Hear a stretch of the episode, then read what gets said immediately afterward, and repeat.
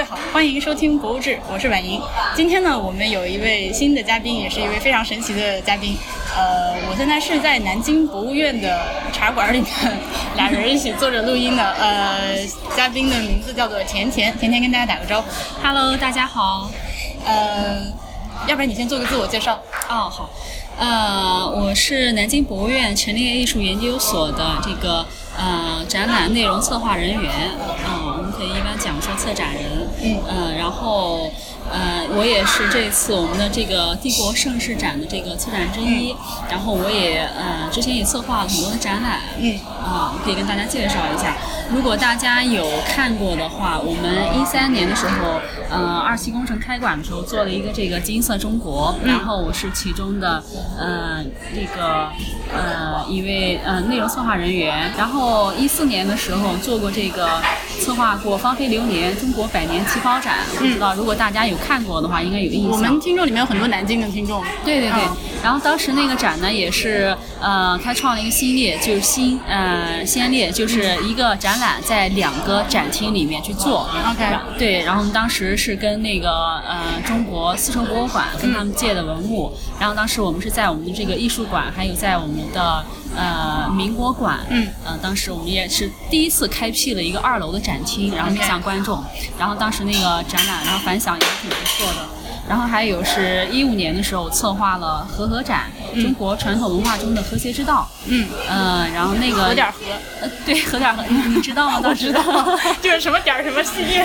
对 对对，和合展。然后那个展览呢也很有意思，嗯，它主要讲的是这个呃传统文化中的和谐之道。嗯，那那我们传统文化中其实有很多的这样的和谐的融洽关系，嗯比如说天人合一，嗯那人与这个自然、人与动物啊等等这样的一个和谐，然后还有阴阳和合，其实这个也很有意思。比如说我们常见到的传统文化中的，我们说这个琴瑟和鸣，哎呃，这个比如说还有一些鸳鸯啊、蝶恋花呀，嗯比如描述爱情的，还有。嗯、比如说我们这个传统建筑里面，我们这样的榫卯结构，嗯它是通过这种凹凸，然后阴阳关系，嗯比如说日月啊、水火啊等等这样的这个阴阳和合。嗯。然后还有这个我们展示的是，呃，还有就是世俗文化中的这样和和美美的一些关系，比如说美好的一些和谐的关系，比如说我们常说的，呃，世俗文化中的几个喜，比如说洞房花烛夜，嗯。然后这个他乡遇故知，嗯。然后这个金榜题名时等等，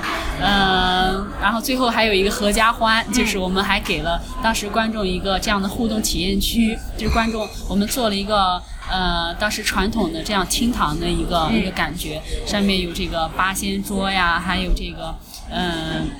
有一些摆设，然后观众呢，如果一家三口、一家五口，甚至六口都可以在那边合影，所以啊很有意思。嗯然后这样的一个展览，然后也是嗯、将我们文物中的这样的一个和谐关系，嗯然后和文化中的和谐关系，然后以及观众和展览，那它也融合成了一种和谐关系，然后都在我们展览中一个多层次的一个体现，就是这个核心非常明确的一个一条主线那种感觉。对对对嗯对对，然后还有就是一六年，呃，就是一六年底啊，一七年春的时候，嗯、然后也策划了一个喜春展，不知道您还知道，是我们当时这个南京博物院的一个呃贺岁特展，嗯。然后这个展览呢也很好玩儿，就是它分两个大的部分，那先是呢介绍了这个春节的那些事儿，嗯。那我们有春节，我们有哪些习俗，对嗯。我们的习俗，我们时间从哪里到哪里，然后我们要准备哪些东西，有还有哪些神，嗯。然后哪些物等等。然后呢，除了春节，然后我们还展示了一些我们院里所藏的一些吉祥文物，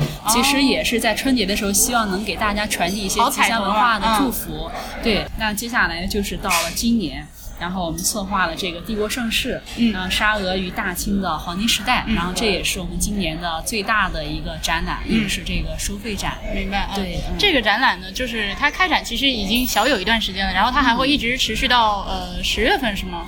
嗯，我们这个展览的展期是六月十号到九月十号，哦到9月三三个月。OK，、嗯所以大家如果感兴趣的话，现在来还来得及，对快点来趁着暑假。是，嗯，那就是我去年是有一个法老王嘛，嗯呃，就好像据我所知，就是从去年开始，我们有一个类似五年规划的东西，就是后面每一年都会推出一个这种一个东西对比的大展，是吗？这是我听说的，我不是很确定。嗯，嗯，嗯，我们对我们也是希望能做一些大的，比如说地域文明的一个展览，但是就是我们也是在规划中啊，具体实施可能要当看当时的这个那那当然那当然啊计划表。就是今天今天我们说的这个帝国盛世这个展和去年那个展，其实我们可以对照着看，它都是一个。两个呃，就是东西方一个那个文明之间的一个对比展览，而且包括在那个展厅设置，我们一会儿会聊到啊，都有一些呃很好的呼应。呃，要不然先给大家介绍一下这个展览是说什么的，它关于啥？行，嗯我们这个展览，我可以跟大家介绍一下它的一个大概的一个情况。嗯，因为这个展览是我们跟山西博物院，然后广东省博物馆，还有我们院里面三家共同引进的。嗯，那第一站呢是在山西博物院，那我们是第二站。那很有意思的就是说，我们在这个三站里面，我们的每一个地方的这个展览视角、展览策划模式都不一样。，OK，嗯，所以呃我们当时这个俄罗斯的这个他们的这个布展人员来的时候，他讲的说，我们这一站是他们最期待的。OK 因为我们用了一个全新的视角来重新阐述了这个展览，然后我们采用了这样的对比的一个模式。嗯，那我们呃同时。嗯，像山西它只有这个俄罗斯的文物，那我们同时还跟故宫博物院商借了一批文物，嗯然后我们还结合了我们院里面的院藏的这么多的这个嗯精品的这个原来清宫旧藏的文物，嗯然后呈现了这样的一个展览，所以其实很有意思的。嗯，然后这个我们展览大概的情况呢，就是我们院里面这个帝国盛世展是我们跟呃俄罗斯联邦国立历史博物馆、嗯故宫博物院，我们共同跟他们商借文物，但是是以我们院里主办的这样的一个展览形式。那我们以这样的一个呃对比的一个视角，嗯。然后展示给大家的是我们以这个大清康雍乾盛世，嗯。呃为这个代表时代，然后以这个呃沙俄帝国时期的彼得大帝啊、然后到叶卡捷琳娜二世嗯左右这一段时间为呃这样的一个代表时代，嗯。然后来体现当时盛世的这样呃帝国盛世的统治下，他们的这个皇室的他们的皇权与生活，这是我们想展示的一个大的一个方面。那那皇权与生活，我们希望能给大家嗯，想介绍的呢，那我们皇权其实呃分了三个角度，那生活呢也分了三个角度。OK 那如果来我们的展厅看过之后呢，会发现很有意思的是，我们的展厅布局跟去年的法老王的布局是不一样的。嗯还是有虽变化的然对虽然嗯同样是对比展，但是对比的就是它的结构、空间都不一样。嗯像去年法老王，我们是呃在一个几乎是完全对称的。对，在一个空间里其实是隔成了两个独立的空间。嗯，那你呃，呃就是说这两个独立的空间呢，那观众呢你自己去体会。那这次呢，我们让它这个对比呢更彻底一些。哎对我们这次的空间呢，那就说除了前面的序厅，我们后面是分成了四个大的空间。那我们这次对比呢是穿插着，哎就是说沙俄的第一大部分直接对应我们大清的第一大部分。嗯那接下来是沙俄的第二大部分，直接对应我们大清的第二大部分。嗯那就说在你的整个展现的走的过程中，你可以直观的感受这两个他的皇权和生活的一个直观对比，这是这嗯对也是我们一个突破。这个我和呃，因为南京这边朋友比较多，大家都看了这个展览，然后回来我们也有一个讨论，就是进去之前，呃，包括走到序厅的时候，第一反应以为和去年一样，嗯，因为呃去年那个我们的听众也很熟悉啊，因为去年也做过这个展览的节目，就是法老王那个展览，就是呃我们都知道它是一半一半的。那今年我们刚进去的时候，因为左手是沙俄，右手是清朝，我本来心理建设是说还以为一样，左右啊哎对，没想到走着走着，它原来是一个是有节奏的一个穿插，对，嗯。嗯，是。嗯，所以这也是我们一个呃，是这也是一个突破，嗯因为我们知道这个展览的展厅的设计，它的空间布局是跟我们的展览结构对相结合的。那我们的展览结构是什么样子？那我们先是讲到了这个呃沙俄的呃它的这个皇权，那皇权呢分成三个部分。那第一呢就是它的这个皇室，它的这个皇家威仪。那第二大呃第二单元呢是这个文治武功，那就是沙俄他们这个呃皇家他们那些文治呃还有这个嗯、呃军事方面的各方面的成就。勋章啊、盔甲呀、对对对这些东西。然后还有呢，就是宗教信仰，那就是皇室的宗教信仰。那同样的这样的格局，在我们大清的第一大部分也是这样的格局分布。嗯那接下来呢是这样，我们皇室和贵族的生活。嗯。那第一大部分主要讲的是皇室，那第二大部分呢，其实讲的是有一点点贵族的皇室加贵族的一些生活。那对应的这个沙俄，它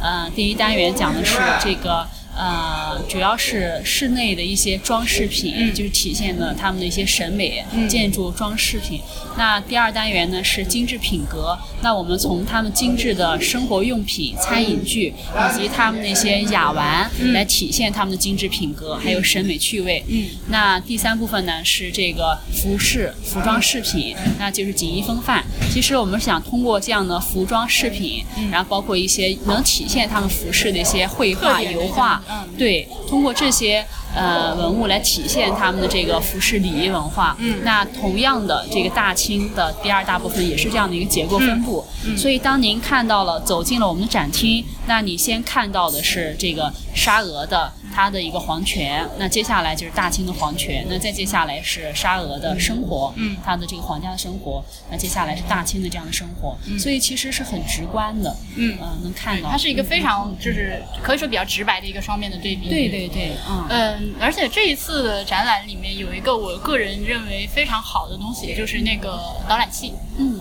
这个这个东西，其实我们在节目里面呢，呃，多次的讲到了，就是博物馆里面使用的导览器的这个话题。我们对就是 B 节目对于这个博物馆导览器是一直非常关注的。呃，当然我们最常见的就是输数字，然后听语音导览嘛。那这一次呢，我们也有。但是呢，如果说你愿意压身份证的话，你就会拿到一个那个一个平板电脑。嗯，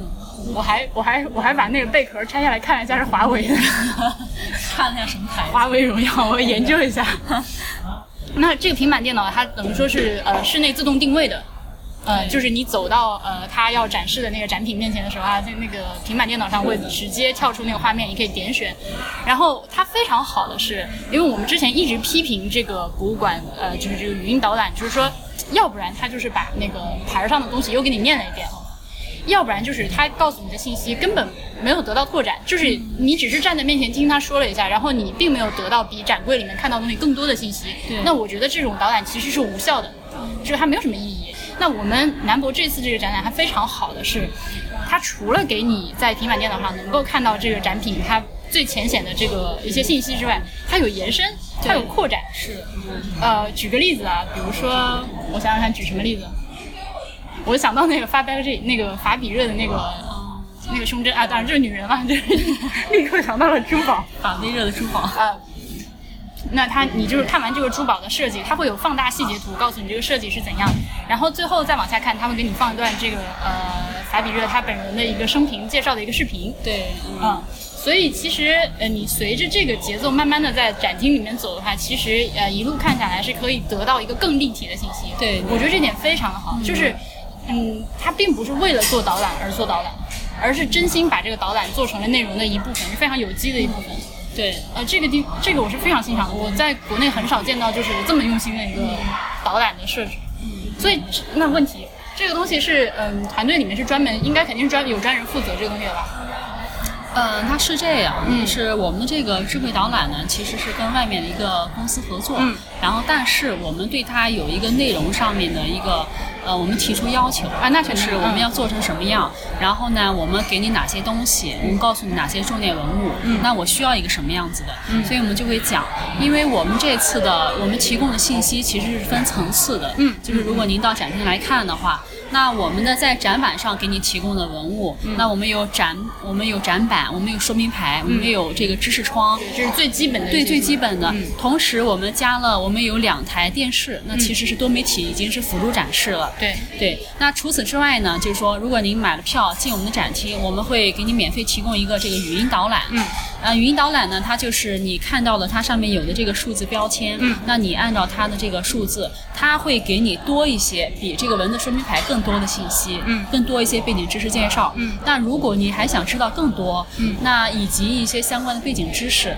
那你就可以用你的身份证来换一下我们这个平板电脑。身份证会还给大家的，不要担心。对，呃，平板电脑呢，它。嗯，就是说，它其实是更深一个层次的一个辅助知识的一个介绍。那我们的这样的一个辅助知识，它的手段其实多样的。嗯你能看到它里面有这个动画的一个表演，然后甚至是把呃一些知识结合在一起哎对比介绍，那以及还会给你多一些背景知识的介绍。所以这些东西你能直观的，比如说它里面有一个介绍这个彼得大帝的改革，嗯它其中又讲到了衣服的变化、哎胡子的变化，他就把彼得大帝画成一个卡通人物形象。对你可以那他点对他说到胡子的时候，他立马就把彼得大帝的胡子剪掉了，所以其实挺好玩的。对，他是，嗯，我能，我现在就是能回想起来的，就除了我们刚刚说的小视频、小动画，还有一些互动游戏，呃就是各种各样的都有，还真的是非常的丰富。对对嗯对对对。但是我们也要考虑到它的时间，就是说，因为你、你、呃尤其是观展人数很多的时候。对，所以说我们控制了一定的数量。当然，我们可以提供更多的这样的文物来，就是这样的一个智慧导览的体现。但是呃如果太多了，那会观众他会影响这个流线的速度，那会滞留很多观众在里面。所以这个差不多的一个比例的数量，其实对，这个我觉得控制的蛮好的，嗯因为我当天来的时候呢，运气很好，就是人不算特别多。呃，那就是也其实确实是产生了一些大家就是拿着那个东西站着不动，然后有点挡到旁边，是有一点的。但是呃，我觉得说只要不是像就是展厅里面人多到已经没处下脚的那个程度的话，我觉得还算可以接受。对对对，所以它设计的很好，它的文物数量的把控，包括它每件文物的那个时间都挺好的。嗯嗯，然后除此之外，我们这个智慧导览对我们有一个很大的帮助，嗯就是可能是。呃，我们会通过这个智慧导览，我们知道观众在整个展厅的哎。这个时间，然后还有它的流线。嗯。我们因为它是每一个 iPad，那不是 iPad，每一个平板电脑嗯。它是自带，它是有无线网的。对所以我们能记录下来每一位观众他的参观路线，以及他在每某一个文物的停留时间。嗯所以这个信息对我们的反馈，嗯，以及对我们对这个非常重要。嗯那我们就知道我们这个展览哪些东西更吸引观众，嗯以及对于我们下一次的展览有很多的启发和启示。嗯嗯，这个真的是我，我当时看到的时候我都感动了，就觉得 哇，怎么做的这么用心？嗯，就是当然，如果非要挑刺的话，我直说了啊，好就是呃，我觉得恐怕也还是跟就是呃时间还有包括成本有关。就是我们里面采用了很多就是现成的视频资料，但我觉得这个没有问题，因为你们选的视频资料都是非常的就是准确的，就是。就是就是反映这个东西的，嗯，呃，那最完美的情况，当然这是在完美的世界里，我脑海中的完美世界，就是能所有东西都自己做。因为比如说，我记得成本会很高。对，那就很贵了嘛对，这我知道。但是我说，如果能就是非常完美的话，比如说我们前面呃，就是我记得讲就有一排那个呃。就是那个那个沙皇俄国的那个领导人肖像的那块儿，就是每个人讲了一段他的那个生平嘛，那个里面用的是袁腾飞哦的视频。那呃，我当时就觉得哦，这个袁腾飞的话，你就会突然有一种哎，打开手手手手里的平板电脑，好像连上电视的感觉。那如果说我们能自己去配个音或者做个什么，但是这是这是已经属于吹毛求疵、鸡蛋里挑骨头的要求了。呃，不管怎么说，我还是觉得这个东西非常的好。对对对，当然我们也会，因为肯定是每一次会比上一次做的更好。对那我们也非常会不断的改进。是。嗯，对，嗯，然后我想，呃，这个展览，因为 因为我没去过，没去过俄罗斯，嗯，去过去过地方不不少，但是就是没去过俄罗斯。没去过俄罗斯，俄罗斯还是值得一去。哦，你去过是吗？我去过为了筹备这次展览去的吗？还是对对对，哦，OK。这次筹备展览。然后这这个国家其实还蛮有魅力，还有很多地方。呃，我我记得我个人看这个展览的时候，我反正是在俄罗斯这边停留时间比较长一点，因为清朝那些就是虽然虽然说也很精美，但是毕竟是比较熟悉的文化内容。是是我们可以给大家介绍一下一些呃这个展览的一些很大的呃怎么说呃比较重要的展品或者看点，有哪些东西是你推荐大家来真的一定要看的？那我们根据我们这次智慧导览的一个统计啊，嗯其实男性观众和女性观众他的关注点不一样的。哦，这样吗？对，就我们就能明显看到女性观众呢，她对叶卡捷琳娜二世她会更感兴趣，嗯然后以及对一些服饰珠宝，嗯她会不停的绕圈绕圈。因为有一个展柜里面全部都是非常精美的珠对宝你就能看到她停留时间很长，然后左圈圈绕，她会绕一圈，然后再离开。嗯然后男性观众呢，他可能会对这个彼得大帝、对康熙大帝、对我们的一些帝王肖像就文。治武功的那个展对，以及对一些勋章更感兴趣。但是我们共同的所有的观众都对一件就是文物非常感兴趣，那就是要买了票进我们展厅才能看到的那件文物啊，嗯那就是我们的那一套金编钟。哎所有的观众都对那件东西非常感兴趣。嗯，那也那那东西也是我们就是展览的，就是观众可能停留时间最长的一件、其中之一。那嗯，这一件文物呢，它是来自于故宫博物院。嗯那它是故宫博物院仅有的两套完整的金编钟之一。嗯另外一套呢是康熙年间的。嗯那这一套呢是我们乾隆五十五年，就是乾隆过八十大寿的时候，嗯这个朝廷上下为它打造的这样的一个金编钟。那就更加精美。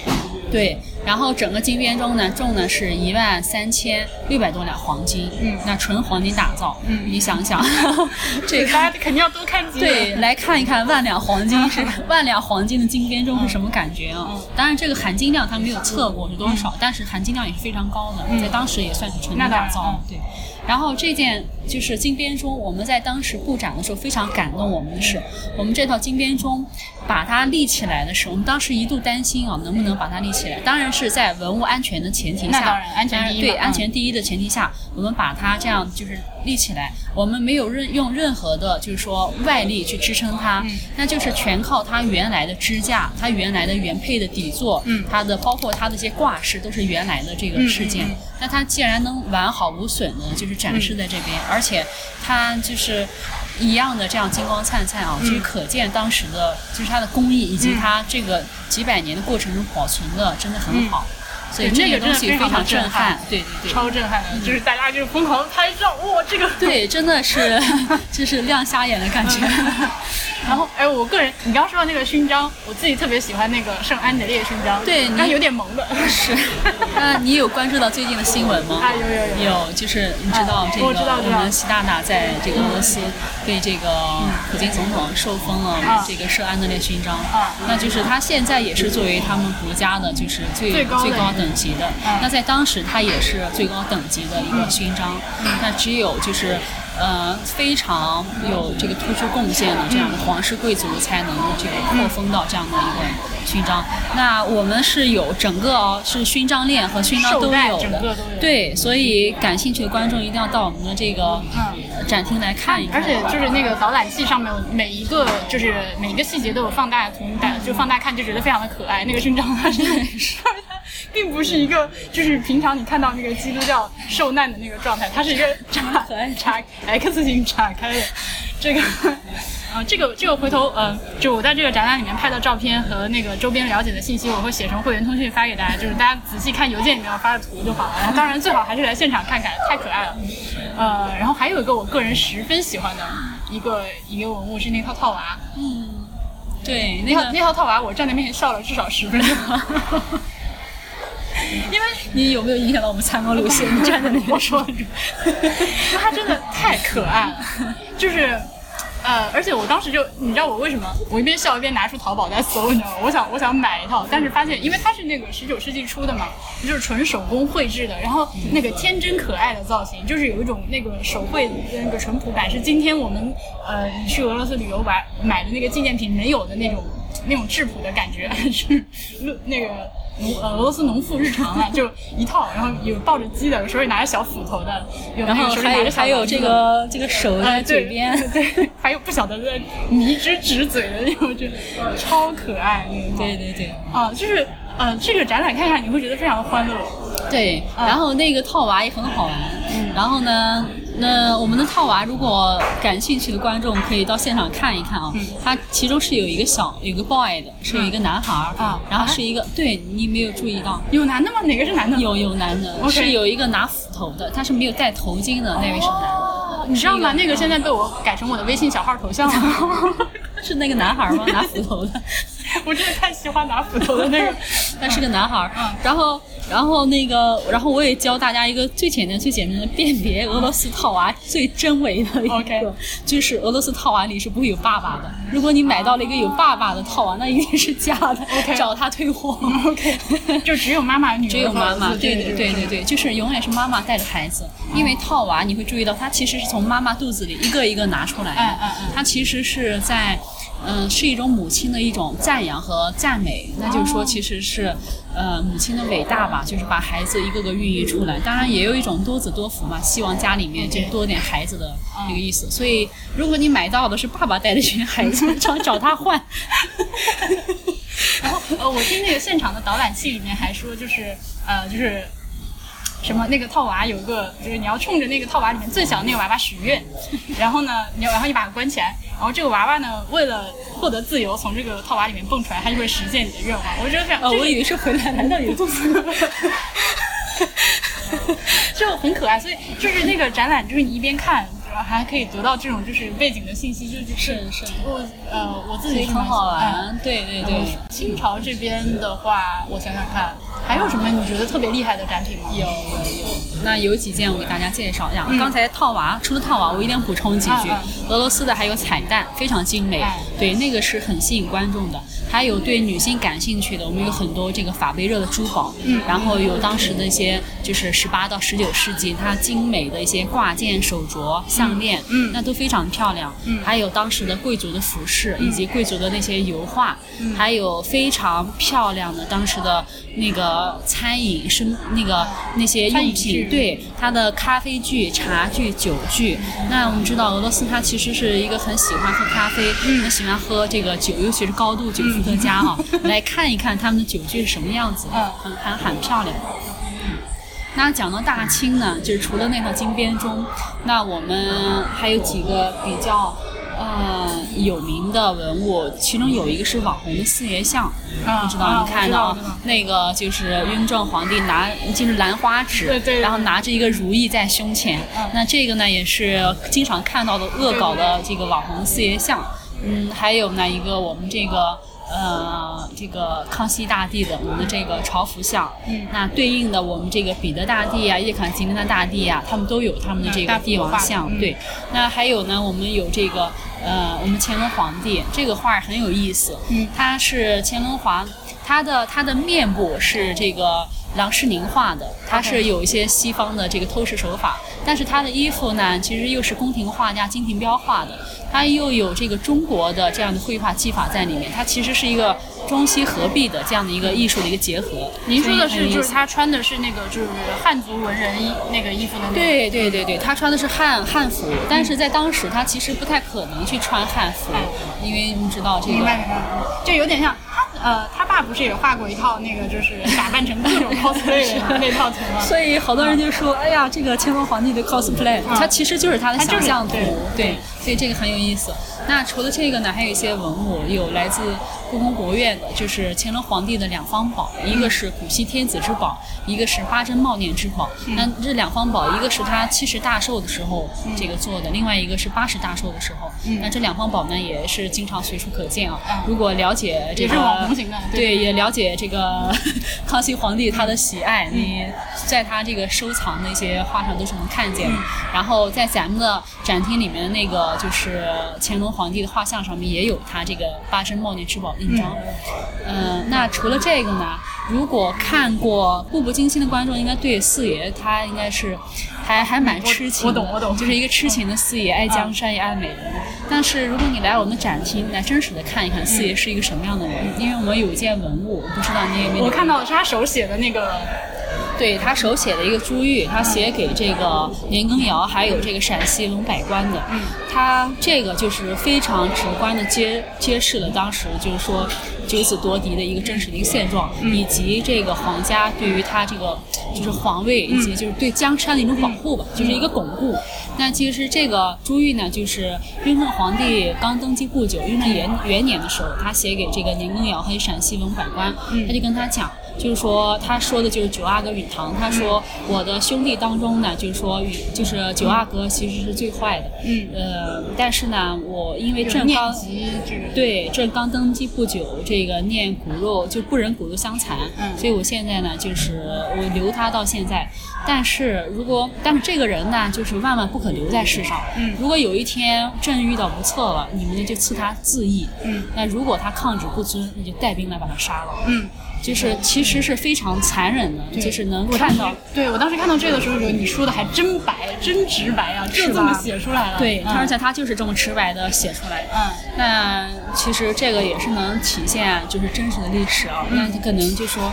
这个也是皇家为了巩固他江山嘛，也有的时候也是迫不得已。嗯那是这个，那还有我们还有很多很好的文物，比如说你能看到我们当时清宫旧藏的，嗯呃，当时呃以前这个在。呃，就是清宫旧藏的一些文物，那当时它的一些这个呃陈设品，比如说有很多的象声的这个盆花、花瓶，嗯。非常的精致。然后还有我们这个太平有象的摆件，嗯。然后我们的一些，就像你刚才讲的，我们一些点缀的首饰，嗯。那你通过看对比，因为你看完了沙俄的生活，再看大清的生活，你就能看到，嗯。他们喜欢珠宝宝石、金银器，那我们喜欢翡翠、玉点翠，那就是这个喜爱，就是。嗯传统文化的喜爱，你就能体现出来，就是民族的这样的特色。嗯然后他们有一些他们贵族的服饰，那我们也有一些，我们有这个我们的龙袍、嗯吉服，然后我们也有原来清宫旧藏那些女性的衣服，那几件真的很漂亮。，对对，很好，所以就是非常值得看的，而且我们的。呃，每一件文物都可以说是精品，就是很值得看的。那除此之外，我们还有，呃，他们有一个主教法冠，我不知道你看到了嗯看到了，在我们的主推的海报上出现的，他们的主教法冠。那我们对应的，我们有一个一品诰命夫人的金凤冠，嗯那我们的金凤冠呢是一品诰命夫人。那他们呢是一个主教法冠，它呢上面有镶嵌了两百八十颗珠宝，这都是金光璀璨的，嗯对对对很有意思。然后他们的东正教，我们知道，其实俄罗斯在当时有三分之二的人信奉东正教，嗯呃所以东正教它。嗯他们的这个主教，嗯、不仅要管理他们的这个从出生洗礼，嗯呃，然后受洗，然后还有到死亡登记，以及婚姻，嗯，那教会教会权力是对。对，他也要管。所以我们除了有一个主教法冠，然后我们还有两个冠，我不知道你看到了吗？那个是什么？嗯就那是一个新郎跟新娘的结婚时候的一个那个一个罐，所以很好玩，你一定要来现场看一看。包括这个东正教的一些小知识，也在那个视频里面有讲的。对对对对。对，那我们当时这个我们大清的皇室，他主要信奉的是藏传佛教，嗯。所以我们对应的也有一些藏传佛教的东西，我们有克斯的，对，我们有克斯的这样的一个呃佛画像，嗯。然后我们有这个五供，然后我们还有这个康熙大帝亲笔御书的《般若波罗蜜心经》，嗯，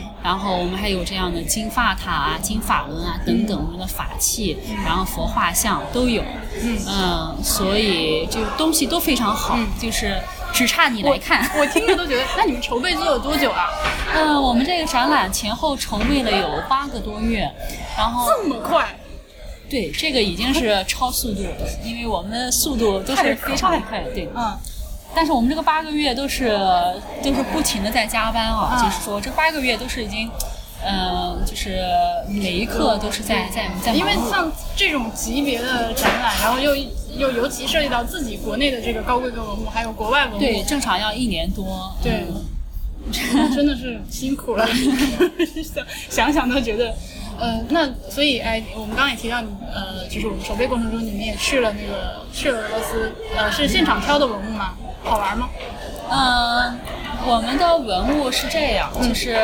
我们在来之前，就是在我们去之前，我们的文物已经挑好了那是经经过我们的多方沟通之后挑好了。文物他们东西都非常好。那我们去了之后呢，又跟他们了解了更多他们当时的一个文化背景，嗯，还有就是我们对呃当时的一个历史文化，还有当时的他们的建筑设计、空间设计，我们去去就是做了一些学习，嗯，那这对于我们的这个展厅设计是非常有帮助的，嗯嗯嗯那嗯、呃从一点就可以看出，比如说我们的展厅的颜色，我们色调的选择，我们可以看到我们展览是呃主要的三个色调，嗯，一个是来自于这个呃圣彼得堡东宫的宫墙的一个蓝，圣母蓝，还有一个有点蒂芙尼蓝的对，感觉。有点蒂芙尼蓝的感觉。嗯然后还有一个呢，就是我们这个大清的紫禁城的宫墙的红，嗯然后我们用这个蓝和红呃来做一个对比颜色，嗯来来区别，就是说就你走到这个展厅，对，它是哪一个区它就是域的？对。对。那除此之外，你还能看到我们这个用金色、黄色贯穿一个展厅。嗯。那我们知道很有意思的是，刚好金色、黄色是它这个两个当时两个帝国的这个皇室皇权的这个主要颜色。嗯所以这一点很有意思。那我们就用这个金色、黄色贯穿于我们的展厅。嗯那同时，我们在我们的展厅中还能看到的是。呃，它当时两个帝国的代表的这个 logo，他们是双头鹰，我们是我们的龙，嗯所以这个也很好玩，因为都是两个动物。对对对对对，嗯，就是正好有很多地方都可以对应上。对，正好就是它很多地方可以对应呼应上，嗯所以这个也是我们为什么用这个对比的这样的一个方式。嗯嗯那除此之外，我们还在这个墙上，在我们序厅，那我们有两个这个视频来介绍，分别介绍呃这个沙俄农曼诺夫王朝，还有我们对应的我们大清的这样的一些历史。那我们这个视频主要介绍金边钟的，但是也是以此来讲一下当时大清的一个历史。那同样的，我们墙上呢还有这个诺曼诺夫王朝的一个世袭嗯年表的那种对嗯，那还有我们这个这个大清的爱新觉罗家族，嗯。他们的这个呃他们的这个世袭的，所以就是我们尽量是多一些知识给观众来看下来还挺清楚的，我觉得。嗯，那呃，所以我们展览暂时就先说到这里。接下来呢，有一个非常好玩的东西，就是呃，南京博物院有一个叫做策展人制度的一个神奇的制度。这个 这个来给大家介绍一下。嗯，好。呃，我们南京博物院这个策展人制度在国内也是，呃，算是在比较新的对比较领先的一个地位，因为我们创新了这样的一个策展人制度。那我们的这样的制度是以一个策展人加一个团队这样的一个模式来。呃，来体现我们的这样呃策展人制度。那它是以策展人的这个创造力，他的这样的一个核心思维，以及他的这个统筹协调，嗯啊，然后来这个嗯，就是说与团队协作。嗯。那我们这个策展团队呢，同时包括这个嗯，就是说内容研究人员，然后这个形式设计师，嗯。那还有这个社会教育人员，然后还有这个文创产品开发，嗯。还有这个负责宣传的部门，以及这个呃，还有和我们叫我们接触到文物的这个典藏部，嗯。还有我们的这个物业保卫、保洁嗯。等等这多方面组成这样一个团队。OK，它等于说就是呃，我们有了一个这个呃展览的思路，有了策展人之后，你可以在全院范围内点将，就是组成一个小团队。你可以这样理解，对，嗯就是我们多方面的一个协调吧。对，因为你每做一个展览，肯定是你刚提到的对，要相互配合，对都是要配合的。对对对，而且我们的展览就是它一定不是一个人做的，它也不是一个人的智慧，也不是一个人的功劳，一个人它是做做不起来。对啊，它是一个集体的智慧，然后集体的一个劳动，然后一个团队配合，然后我们看到的是一个展览，但是看不到的是我们经历了多少多少个月的这样的一个呃辛苦加班工作，它每一个部门都需要这样的去配合协调，才能呈现出最后这样的一个呃文化创意的产品在这里。嗯嗯嗯，这个确实是因为其他的博物馆的话，嗯，它会就是负责策展的那个部门和那些人是比较固定的。对对对，他甚至是有些他和有些部门，他可能不见得会有些交集，他可能是做完了展览，好，那进行下一个流程。那我们就是说，那一开始你就你就进入我们这个团队工作，那你就能了解到我们的我们就是主创人员的想法尤是什么。其是比如说像是搞社呃社交部门的，还有说像那个就是形式设计的这些，对对对他他会最好能在一开始就是内容设计的时候他就参与进来。对，他就介入，那他就会很清楚你要传递什么对，包括我们的每一次的修改，他都能最最早的 get 到我们的点。那他对于他们的他的方向的更改是非常有他有时候也会给你一些很有用的反馈，一些意见。对对对是啊。我觉得这个真的是比较好，就是因为我知道有一些博物馆的话，它就像你刚说，哎，一步一步往下做，到最后出来，它并不是一个有机的成品。对对对，那他可能他的想法好多是割裂开来的，嗯，因为我们知道做展览的过程中，做做策划、做内容的研究人员，他需要与做设计师需要与他衔接沟通，对因为你才能 get 到这个嗯内容研究人员他想展什么，嗯因为我们所有的东西都是为了展览主题服务的，是的你的色调你是为了体现这个展览，不是为了好看的，不是为了好看。嗯那同样的，施工他也要知道你你做展览的这个策展人员你要想什么，嗯。同时你还要融合设计师他的一些想法创意在里面。嗯。所以每一步每一步都是在叠加，嗯。都是再次的在创作，所以就是这个沟通协调是非常重要的。嗯。啊，这个真的是呃，我当初就是一呃，我第一次听说有这个制度，其实去年法老王嘛，然后当时就觉得非常的啊，就刮目相看，就觉得这个博物馆就是 好像就是还真的是这种勇于创新啊！对所谓的敢搞事情，那就是从那从我作为一个普通观众的角度来看呢，就是我能最直接的体会到这一点的，除了观展里面的体体验之外，就是呃南博的微信公众号。对，它会有一些，就是你可以很明显的感觉到这个博物馆，它并不是说展览完了之后我们发一条通知，我们开展了就完了，而是它持续的在这个展览过程中都有一些活动在推送。我们不断的在推送。那从我们的官方的微信号里面，不仅能看到我们这个展览了，它是多个层次的在介绍。嗯，那分不同的点来。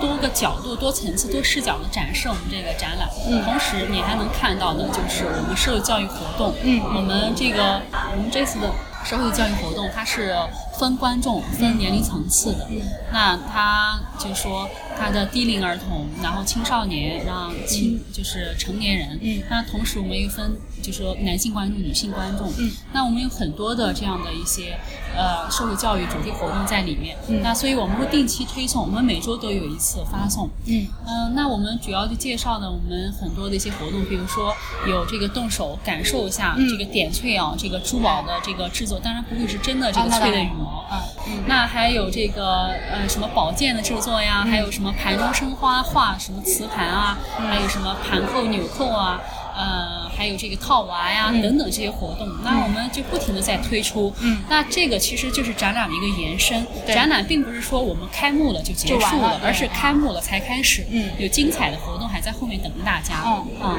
然后同时，呃，我们刚刚讲了这么多好玩的展览，这么多文物，其实我们还呃不要忽略掉的，就是我们有很很多很非常精彩的文创产品哎是值得购买的。我们这一次的文创产品有很多，就是我们根据我们的展览主题，然后根据俄罗斯的一些特色，比如说我们他们的这个双头鹰，嗯我们的这些帝王肖像，然后套娃、彩蛋，嗯然后还有女性感兴趣的珠宝首饰，我们开发了很多文创产品，还有小孩儿的一些很好玩的东西，还有一个八音盒，那自己 DIY 有这个这个彼得大帝的那个那个。那个叫什么？嗯，叫像冰箱贴一样的，不啊不粘胶，你可以粘上去，而且非常便宜，才十块钱，你可以动手做一个这个八音盒，嗯就非常畅销。你太好了，本来我本我本来打算问你这个事情，你都说出来。对对对，所以这个，呃，一定要去看一看，嗯有很多的文创产品。所以这个就是就是结合我们这样的一个策展团队嘛，那他就是他知道我们要展示什么，所以同样的我们的宣传点他能 get 到，所以他在微信宣传啊、官网宣传我们都有，包括我们这次呃南京的观众会一定会注意到，在新街口、大行宫，然后明故宫那个地铁里对面的大幅广告，对我们的大幅的广告宣传，那就是我又跟套娃合影了。对，这是我们的，你看，这是啊广告的宣传，对宣传部门负责的。那我们的这个社会教育活动，嗯它有这么多的分层次的教育活动，以及我们的公众讲座。嗯那我们还请来了这个就是当俄罗斯的他们的研究人员，嗯然后来给我们做讲座。那呃，这是这个教育部部门，它还有文创产品开发，就是文创部门，他们开发了这么多的这样的文创产品给大家。嗯那这个都是我们展览的亮点，也都是我们团展览中的一部分，然后也都是展览团队中的一员。嗯，嗯，对对，其实文创也是呃博物志这这个节目一直非常感兴趣的东西，就是嗯很多时候我们国家的博物馆因为。呃，这个节目之前很多期节目也提到这个问题啊，就是我们都是那个全额拨款不差这个钱。呃，那有的博物馆，它就因为不差钱，所以就没有动力去搞这个东西。嗯，所以常常会你展览看得很好，想说啊买点东西吧，哎，没有什么可买的，就很遗憾。对，因为我们的出发点是以观众为主，所以。呃，这也是博物馆展览的一个核心理念的改变。在早以前，我们更多的可能考虑到的是文物，嗯我们以物为主。那我们给观众呈现的就是一个冷冰冰的、没有情感的一个展览，你来看，你看完你走。那我们现在的展览它是多元化的，它是有情感的。你看完了之后，你同样的能感受到我们展览我们是有色彩的，有我们这么多空间的设计。那我们展览也是有情调、有格调的。我们的文物的选择，我们的语言的表述。那同样的是展览，我们还希望能给你带一份回忆回去，那就是我们的活动、我们的文创产品开发，同时我们的很多的微信推送，你还能获取知识。对，所以现在这是展览理念的一个改变。嗯，还有就是重要的时间，就是一定要在九月十号之前来看我们的展览。哎，而且我们现在，嗯，因为参观的观众很多，所以我们现在延长了观展的时间，所以就六点之前都可以过来看我们的展览。所以。呃，当然，为了看的时间更长一点，可以五点半，嗯，就是之前买了票啊，那么就是说我们是六点钟把这个这个展览就是这个就主要是照顾到一些上班的，对我们考虑到很多的。呃，上班的观众，还有一些就是说以家庭为核心的这样的观众，那可能暑期那父母要上班，那小朋友可能白天要上辅导班，那周末呢父母休息又觉得会很累，或者又再送小朋友去辅导班，所以我们也延长了一个小时，就是希望大家呃能在下班的空闲时间来看我们这个展览。嗯嗯，这个也是。那当然，就我个人的经验呢，还是赶早。你一大早来，永远是 人又少，看着又爽，对对对，舒舒服服的往下看。是，而且因为这个展览，它我觉得内容很丰富，尤其是如果你拿着那个呃视频导览器的话，呃，我当时看了大概有两个多三个小时吧。嗯。所以呃，大家看看你自己属于哪种观众啊？呃，就是你如果是那种对博物馆特别感兴趣，或者是呃就是比较喜欢看深度一点的话，我建议还是可以早点来，预留时间多一点，是完全值得的。呃，那我们本期节目就内容非常丰富，就录到这里为止吧。呃，多谢甜甜来上《博物志》这个节目。那好，那就到这里，感谢大家的收听，拜拜。好，谢谢大家，然后也谢谢于婉莹，拜拜，拜拜。